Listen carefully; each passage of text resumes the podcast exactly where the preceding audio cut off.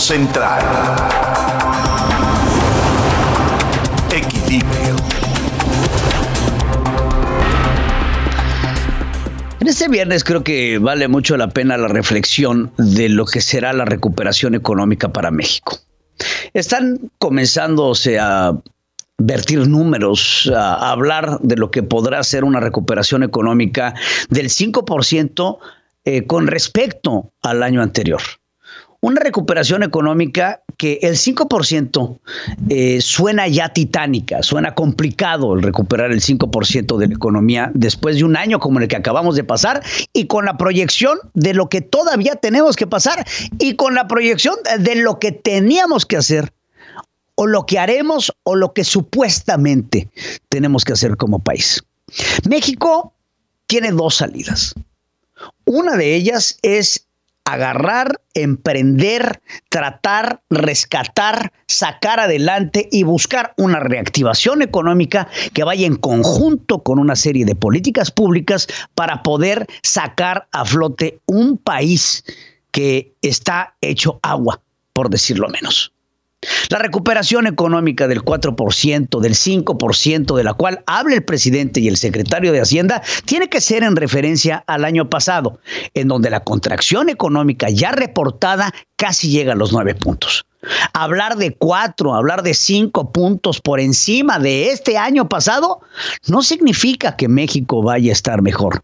Significa que tendremos que hacer mucho para llegar a ese nivel, para que dentro de los próximos dos o tres años adicionales, México pueda llegar a ver la luz de lo que representaba una contracción del 1% que tuvimos el año pasado porque ya estábamos hablando de que México venía en un periodo de disminución del Producto Interno Público, del Producto Interno Bruto, de disminución de la capacidad de generación de empleos, de disminución en la política pública económica.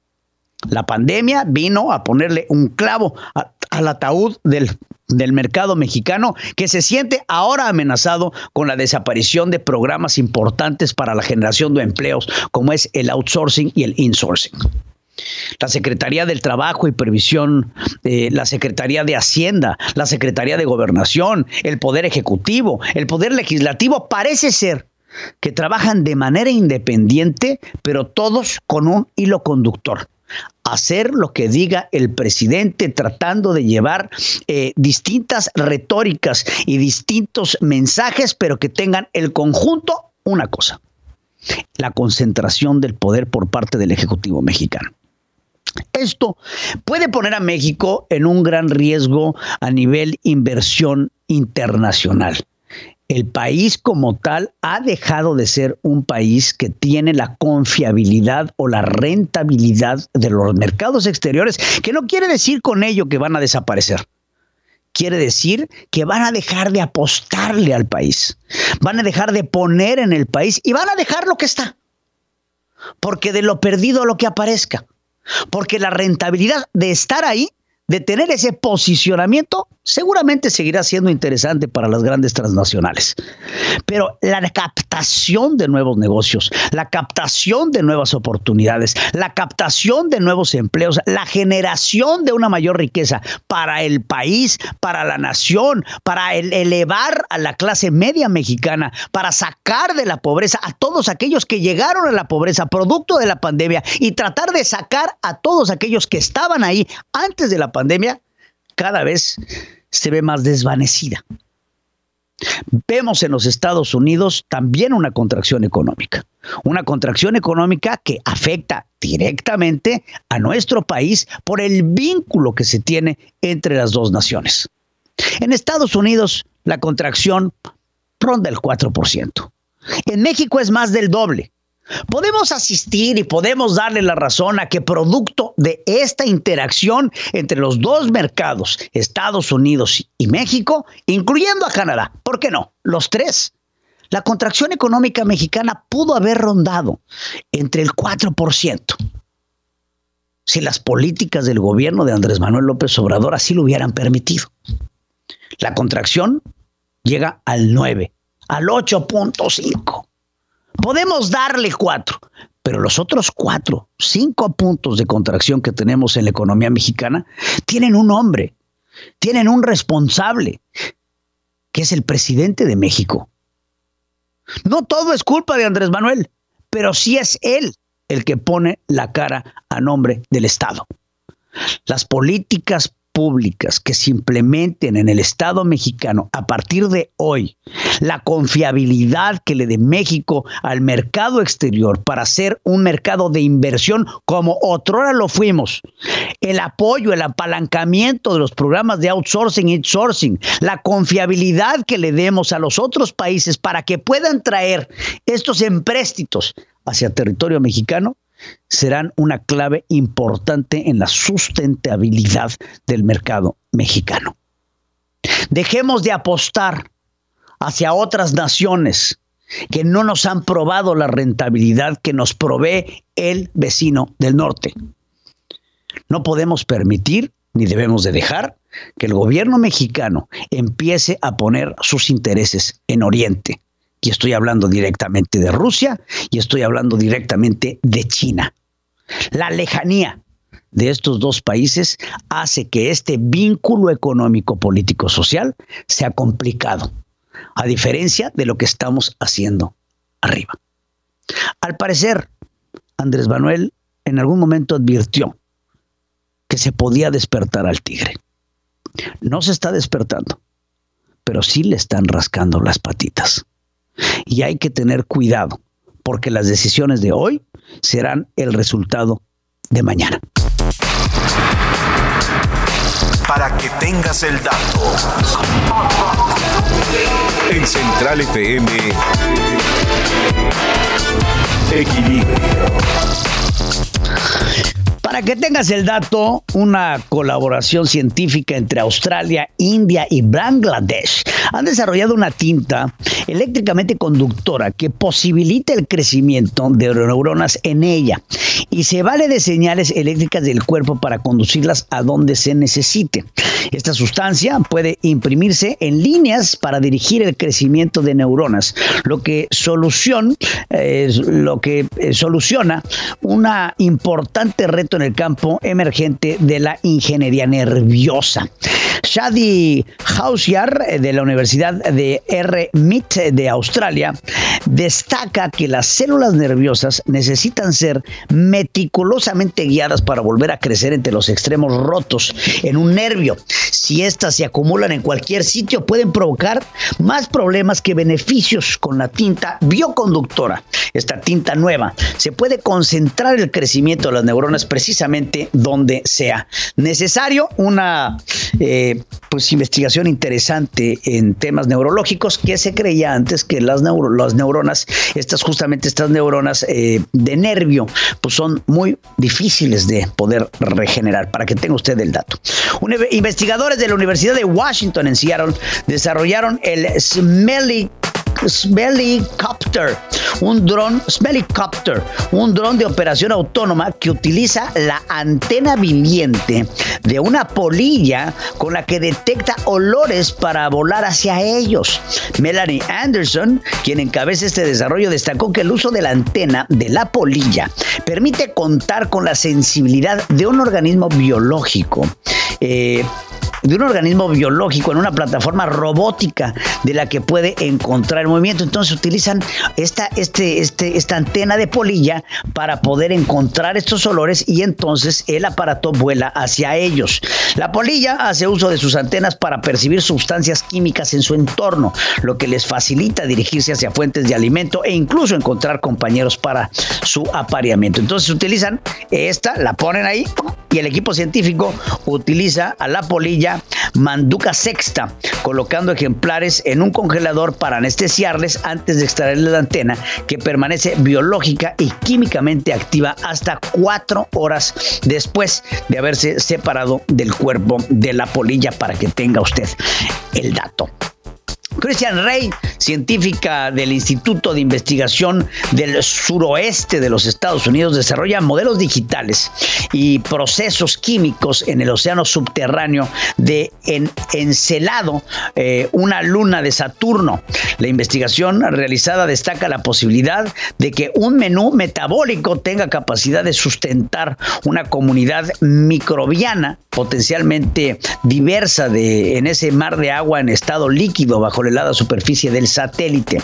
Muestras tomadas por la sonda espacial Cassini de la emisión de hielo y vapor que como un geyser eh, salía de las grietas de esta, de esta luna, revelaron la presencia de hidrógeno molecular que es potencialmente fuente de nutrición de los hipotéticos microbios no comprobados. Christian Rey explicó que los microbios anaeróbicos pueden metabolizar el hidrógeno para crear metano Agregó que la vida se basa en reacciones químicas asociadas a un desequilibrio entre compuestos oxidantes y reductores, para que tenga usted el dato. Hablemos de capital a capital. Con Pedro Biaggi. Pedro Biaggi, te saludo de capital a capital. ¿Cómo está usted el día de hoy en viernes, Pedro? Tocayo. Tocayo, estoy confundido. Mucha gente nueva, nombres nuevos. Dos días que estuve fuera y una cantidad de, de personajes que han entrado a la película. Pero bueno, vamos para adelante. Yo estoy bien. ¿Cómo estás tú? Bien, muy bien. Oye, extrañando ya a Donald Trump que nos ponía el chiste peladito y en la boca.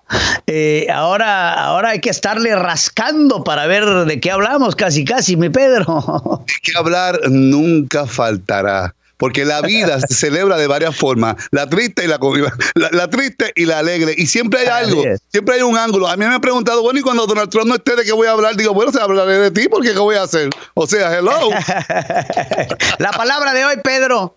Oportunidades. Llueven las oportunidades, pero hay que buscarlas, hay que, hay que crear un sistema que lleguen a ti. Renuevo mi, hoy yo renuevo mi fe en el poder de los nuevos comienzos. Cada día, hoy puede ser, Pedro, el día más importante de tu vida si tú estás determinado a cambiar tus cosas. Lo que, lo que, lo que sea que tengas que cambiar, lo puedes hacer hoy mismo. Yo comienzo mi vida hoy. Tal vez este sea el día más importante de mi vida. Así que vamos para adelante, Pedro. Yo vengo encendido con la vaina que está pasando porque en dos días que estuve fuera noticias y gente que se han revolcado que no sé ni siquiera quiénes son. Por ejemplo, esta sí sé quién es. Ella era la portavoz de la Casa Blanca, una bocona bien grandota, bien mentirosa, hija de no sé quién, sí, del señor Huckabee. Ella ahora anuncia, bueno, vamos a ver qué es lo que ella anuncia porque es que está loca de la mente. Vamos para allá. Today, I announce my candidacy for governor of Arkansas. Our state needs a leader with the courage to do what's right. I took on the media, the radical left, and their cancel culture. And I won.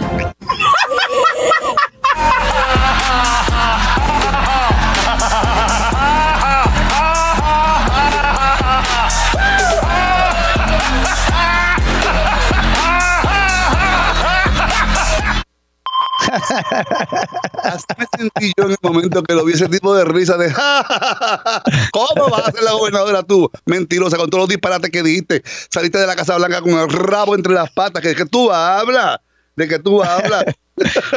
¿Cómo le decían a esta mujer? Miss Piggy. oh, Pedro, eh, sabes que tenemos un nuevo. Eh, vamos a la próxima, vamos a lo próximo. Addition of a sign language interpreter to the White House press briefings was hailed as groundbreaking. But the choice of interpreter has many people scratching their heads today. Today's interpreter, Heather, is joining us virtually. Turns out Heather Mishaw is a big time Trump supporter.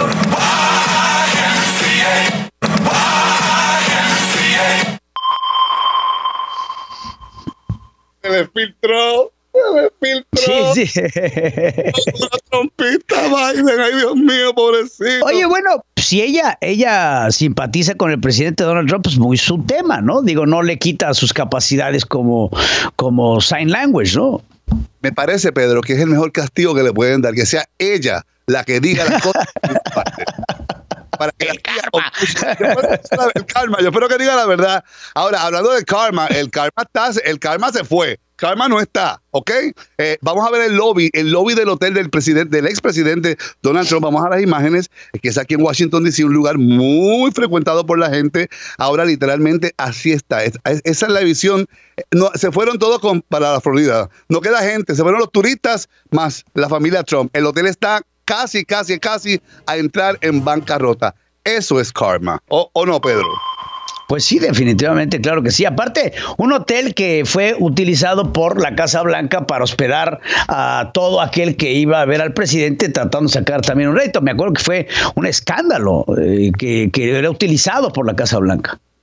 Pedro, y de repente este personaje de ciencia ficción llamada Marjorie Taylor Greene se convierte en el tema del momento. Señores, pongan atención, que yo no sabía quién era ni me importaba, pero aquí está, está por todos lados. Marjorie Taylor Greene.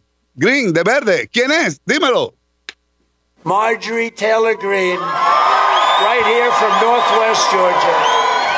Oh boy, I don't want to mess with her. No, she's great. This one, I never ever want to have her as my enemy. Marjorie Taylor Greene. Where is she? She is so unbelievable. Also joining us tonight are Georgia representatives Marjorie Taylor Greene, I love Marjorie. Él la describe como la hija del diablo. Tú lo viste como, aquí está, mira, la hija del diablo, ten cuidado con esta que te puede partir por el medio. Sí, es la hija del diablo, literalmente. Eh, y así lo dice Nancy Pelosi, así mismito. ¿Qué dice Nancy Pelosi de esta persona con la que tiene que trabajar cada día y ha entrado en su círculo personal, profesional? Ahí está. The enemy is within the House of Representatives. It means that we have members of Congress who want to bring guns on the floor and have threatened uh, violence on other members of Congress. O sea, Marjorie es la mala de la película, es la persona que quiere traer armas de fuego al Capitolio. Obviamente ella es parte de ese grupo de gente extraña que el mundo habla y conoce, pero ella también tiene una agenda muy personal y muy directa con Nancy Pelosi y, y reacciona inmediatamente. Bueno, ha reaccionado una y constantemente sobre Nancy Pelosi. Y eso es lo que dice. She's a hypocrite. She's an anti-American. And we're going to kick that bitch out of Congress. Oh my God. o sea, eh, qué perra, qué perra, qué perra, amiga. la va a sacar de ahí, pero por el fondillo, una buena pata. Pero eh, lo que ella no sabe es que ella es la novata y está bregando con mama, con mama Pelosi, baby. I'm sorry, pero you know, you got a long way to go y tienes que aprender, sobre todas las cosas, a respetar a esas mujeres que lograron llegar donde llegaron y no fue por personas como tú. Así que aquí está, Nancy Pelosi nos explica un poquito mejor de exactamente de qué estamos hablando, quién es ella. Assigning her to the Education Committee. when she has mocked the killing of little children at Sandy Hook Elementary School, when she has mocked the killing of teenagers in high school at the Marjorie Stoneham Douglas High School, what could they be thinking? Yeah. literalmente de qué estamos hablando cuando esta mujer se ha burlado de los adolescentes que fueron asesinados en estas dos escuelas que mencionó ella. Eh, eh, una y otra y otra vez. Hay muchas imágenes de ella, Pedro, de literalmente ella va directamente a los adolescentes, los insulta, los humilla. Es una persona que está fuera de control y ha creado un ambiente. Bueno, e, ella es tan importante en este momento que parece ser la cabecilla de ese movimiento que se llama QAnon. Son dos cosas que vamos a aprender hoy. QAnon, que yo no sabía qué era tampoco ni me importaba, y Marjorie esta whatever. Ella se encarga de explicarnos qué es QAnon. Pongan atención, escuchen. Q is a patriot. We know that for sure, but we do not know who Q is. People believe that Q is someone very close to President Trump. ¿Qué dijo ella? Pues la verdad es que no creo que nadie piense que Q es el asesor del presidente, ¿no? ¿Era el presidente? ¿Será? ¿Verdad? O sea, que es un patriota y que, y que, y que está bien cercano a O sea, really, es, esa es la explicación que tú me vas a dar a mí para que yo entienda exactamente dónde estamos parados. No, no, no, no, no, no, no. Es que hace falta que realmente Joe Biden se ponga los pantalones y se ponga la baqueta y llegue al Capitolio y diga esto. Shots, shots, shots, shots, shots, shots, shots, shots, shots, shots, shots, shots, shots, shots, shots, shots. You have to have two shots, two of them. Shots, shots, shots, shots, shots, shots, shots, shots, shots, shots, shots, shots, shots, shots, shots, shots. La cocina no de esto, ok, porque hace falta. Pedro, Pedro, pon atención. Eh, es, es, en buena onda, ¿no? Kamala Harris se fue a poner la inyección, eh, la segunda. Eh, y repentinamente, pues, este comentario que hizo terminó siendo eh, pues un chiste, pero que ella nunca, la intención nunca fue decir lo que dijo. Mm. When are you going to put it in? I hear that a lot. o sea, ¿cómo, dijo? When are you putting it in? O sea, ¿cuándo lo metes? ¿Cuándo me vas a poner adentro? Y la otra le dice, ya te la puse. I get that a lot. Caso de la vida real, no sintió nada, póngase la suya. Están disponibles en ningún lugar, no hay. Aquí en Washington te dan instrucciones. Yo, por ejemplo, trabajo con el gobierno de varias cosas, entonces me hago una entrevista. Mira, tienes que hacer esto, llamas aquí, haces allá. Pero desafortunadamente no hay vacunas. Así que paciencia, señores. Esta información Vive en Central FM Online. Te invito a que me sigas a través de Pedro Viaggi Show. Y eso es lo que tengo para este día, mi querido Pedro. Oportunidades de mucho cariño, mucho amor y mucho entendimiento es lo que tenemos que buscar. Para ti y para nuestra gente, un excelente fin de semana. Y antes de irme, te invito a que me acompañes mañana sábado a las 8 de la mañana, tiempo de México, en Defensa Propia, un programa diseñado para orientarte en el aspecto de inmigración. ¿Quieres llegar a los Estados Unidos? ¿Tienes una duda como inmigrante? Te ofrecemos una consulta legal completamente gratis. Y esa aquí en Central FM Online. Ahí está la invitación para En Defensa Propia acompañar a Pedro Biaggi. Muchas gracias, Pedro. Esto va a ser a través de tu canal de YouTube. A través de mi canal de YouTube y a través de las páginas de Central FM Online. Pues aquí lo vemos en Central FM Online y por supuesto también a través, a través del canal de Pedro, Pedro Biaggi Show. Eh, muchas gracias, Tocayo. Que tengas un excelente viernes. Igualmente para ti, bendiciones. México es impresionante, es cultura y mucho más. Vamos a descubrir los rincones de nuestro país en Caminando Ando con Jafet Gallardo. Caminando Ando, mi querido Jafet Gallardo, ¿a dónde nos vas a llevar hoy? Cuéntanos. ¿Cómo estás, Pedro? Un abrazo, un saludo a todos los que nos están escuchando, viendo a través de centralfmonline.com. Pues fíjate que hoy te voy a contar la historia de un buen amigo que conocí en Oaxaca, en Teotitlán del Valle, que es un maestro artesano que aprendió el trabajo de los telares artesanales, los telares hechos a base de, pues ahora sí que el, muy manualmente, ¿no? Con, con el instrumento de pie. Así que hoy te voy a hablar de él porque Fíjate que cuando yo fui a Oaxaca, eh, iba a Agua, pero en el camino nos encontramos eh, un lugar que se llama Tierra Adentro y ahí probé el delicioso mole oaxaqueño. Así que amigos, ahí conocí a la familia Montaño, a Pedro Montaño, a su esposa Karina y a su hijo Diego, que no sabes la pasión que tienen por las artesanías mexicanas, por ese legado zapoteca que recibieron de generación en generación. Y ellos nos contaban y nos comenzaron a, pues ahora sí que presumir sus artesanías, a sus, telares, que, hacían de manera manual y de verdad que cada pieza es única.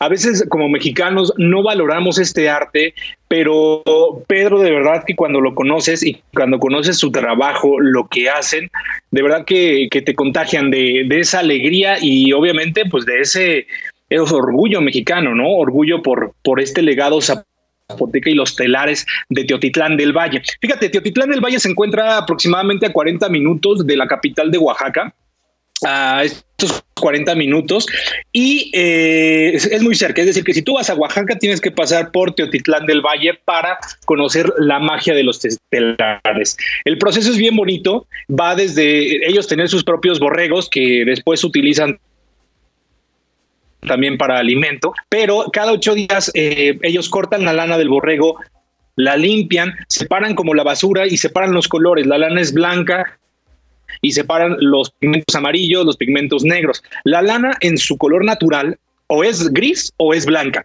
Entonces, lo padre de esto y la magia que han heredado de sus antepasados es justo la pigmentación del color que lo hacen de manera natural. Antiguamente nuestros antepasados lo hacían con la grana cochinilla, que es este gusano que se encuentra en pues los, las pencas de los nopales que lo dejan secar y cuando lo muelen en el metate va sacando el color carmín tan pintoresco y tan único de la grana cochinilla.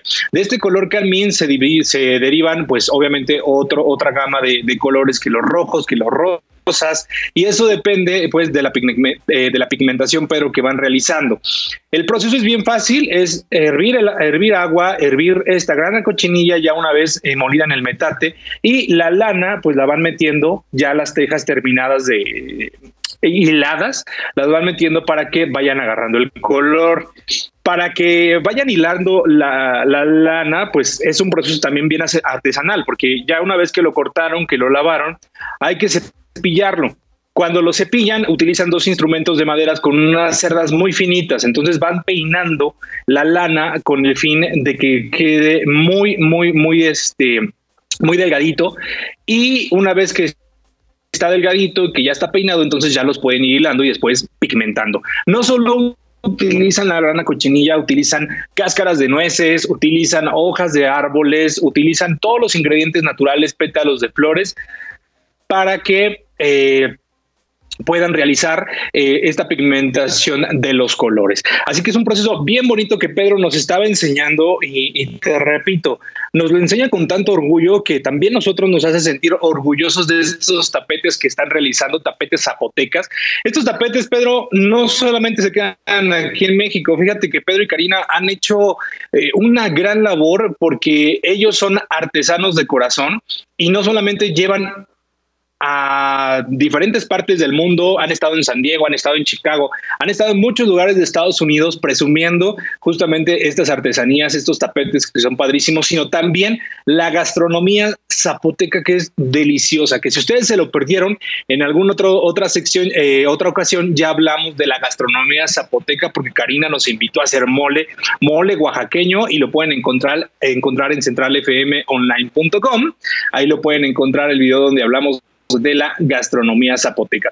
Entonces, algo bien bonito y bien interesante es que inclusive su hijo Diego, Diego Montaño, ya también se encuentra eh, entendiendo y, ya adoptó estas raíces y va a seguir con el legado que viene desde su abuelo, que enseñó a don Pedro Montaño a realizar estas artesanías eh, como tal. Hace eh, un momento te decía que no valorábamos mucho la parte de los telares e inclusive los costos se nos hacen muchísimo. Pero pues no, aquí está y aquí vemos por qué son tan caros y ahí aprendemos a valorar. No es nada fácil, pero el resultado es increíble, Pedro. ¿Qué te parecen estos tapetes artesanales zapotecas en, en Teotitlán del Valle, Oaxaca? Eh, padrísimo, no cabe duda que este tipo de tradiciones pues no pueden morir, ¿no? Este, la verdad es que está súper agradable y aparte son tradiciones que pasan de, de, voz en voz, de mano en mano, ¿no? Eh, y valen Así es. la pena. No, y aparte, cuando las realizas, Pedro, no es de que en una semana ya lo tienes. Hay piezas que tardan meses en construirlos. Sí, sí, claro, esto no es de un día para el otro, pues, si no estamos hablando de, de estas, o sea, esto es de, de, pegarle duro al, macheteo este, ¿no? Entonces, pues no, definitivamente una tradición que vale la pena perdurar, mi querido Jafet. Eh, definitivamente un buen recorrido y aparte obras artesanales que valen mucho la pena tener en casa. Absolutamente, Pedro. Pues síganme, un mexicano feliz en redes sociales y en centralfmonline.com. Ahí tenemos toda la información de cada viernes. Te agradezco mucho, mi querido Jafet. Eh, te mando un abrazo y esperamos tu próxima participación aquí en estos espacios.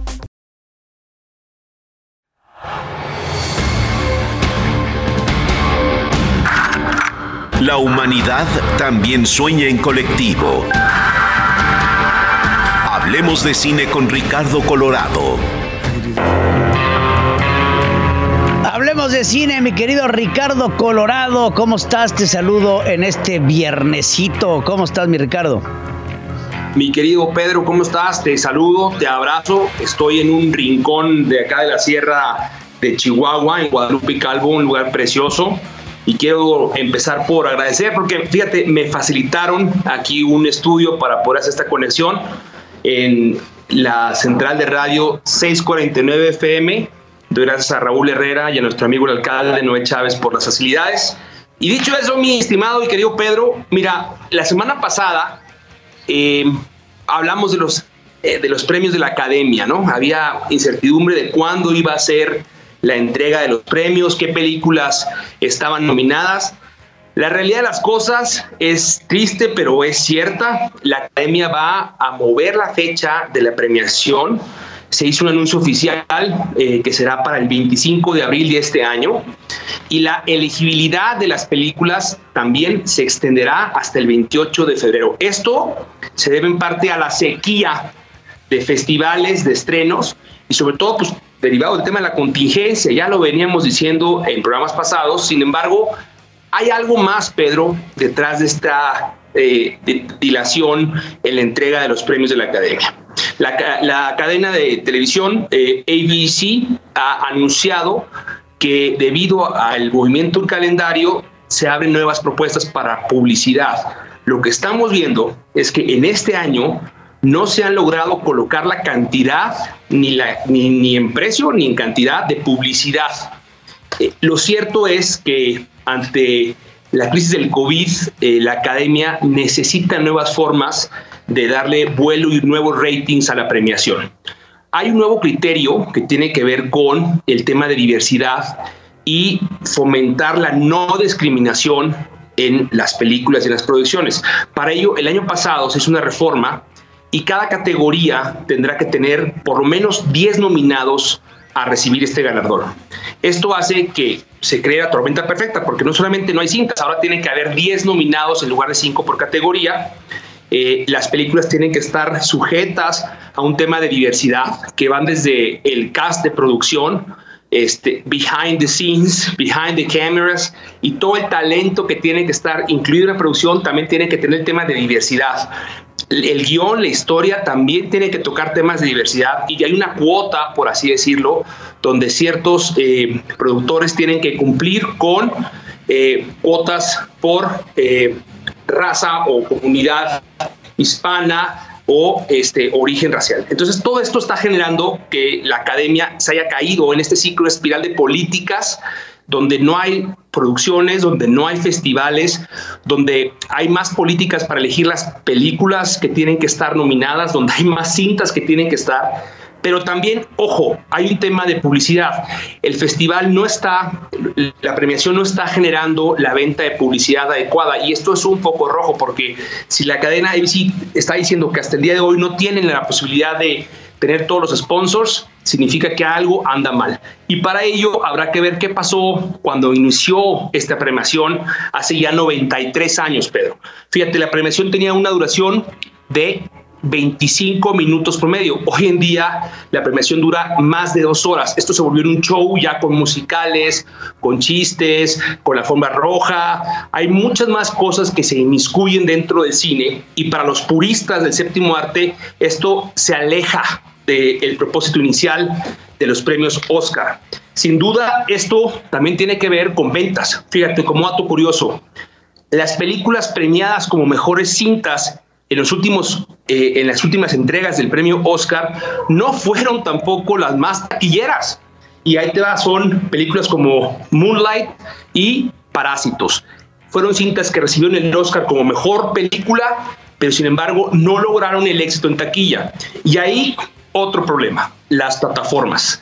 Las plataformas como Netflix, Apple TV, Amazon Prime, Disney Plus, ahora amenazan con generar mayor calidad y cantidad de contenido para apropiarse de esas historias y son cintas que no necesariamente van a poder estar en la entrega de los Oscars, porque para que una película se premie los Oscars tiene que estrenarse en salas de cine. Entonces estamos frente a una, eh, a una tormenta perfecta Veremos qué es lo que sucede. Hasta el día de hoy no hay este, una lista ya con los nominados. hay mucha expectativa, pero sobre todo hay mucho nerviosismo por el tema de publicidad y por el tema de audiencias. Y por último, mi estimado Pedro, hay una lista padrísima que publica el New York Times. El año pasado se dieron a la tarea de sacar una lista con los 25 actores más importantes del siglo XXI. Para ello no solamente encuestaron, sino hicieron una labor de investigación bien importante en aras de ver la relevancia y proyección de los histriones en diferentes áreas. Sobre todo, obvio está, el cine, pero se hizo un roundabout, o sea, una, un análisis completo de cada uno de los artistas, de cada uno de los actores, para entender dónde estaban posicionados y por qué eran los más relevantes del siglo XXI. En la lista, en el top 25, está un mexicano, que es nada más Gael García Bernal. Él está en el lugar número 25.